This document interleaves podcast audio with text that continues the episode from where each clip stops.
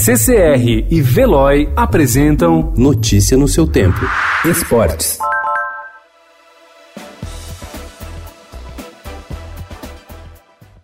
A venda de mando de campo será proibida no Campeonato Brasileiro deste ano, mas os clubes poderão continuar a mudar de treinador quantas vezes quiserem, uma vez que a limitação de trocas foi vetada.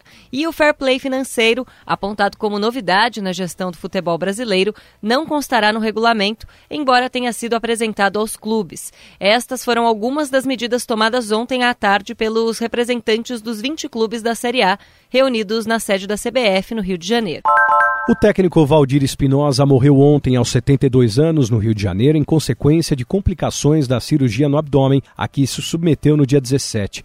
Gaúcho de Porto Alegre, lateral direito nos tempos de jogador, carreira que iniciou no Grêmio, ele se destacou mais como treinador. Ganhou vários títulos, entre eles a Libertadores e o Mundial de Clubes de 1983 com o Grêmio e o Campeonato Carioca de 89 com o Botafogo, conquista que encerrou um jejum de 21 anos do time.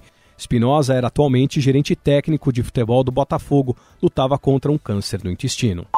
O surfista norte-americano Kelly Slater está planejando construir a maior onda artificial do mundo no deserto de La Quinta, na Califórnia. A construção está prevista para começar no início de 2021, com abertura em 2022. O projeto ainda depende de aprovação. Slater é criador do Surf Ranch na cidade de Limor, também na Califórnia, onde construiu uma piscina de ondas. O local recebe uma etapa do Circuito Mundial de Surf e virou referência no esporte. O grande trunfo é poder realizar competições com data e horário marcados, ou seja, sem depender da natureza. Isso facilita a transmissão televisiva e permitiu a venda de ingressos. Notícia no seu tempo. Oferecimento CCR e Veloy.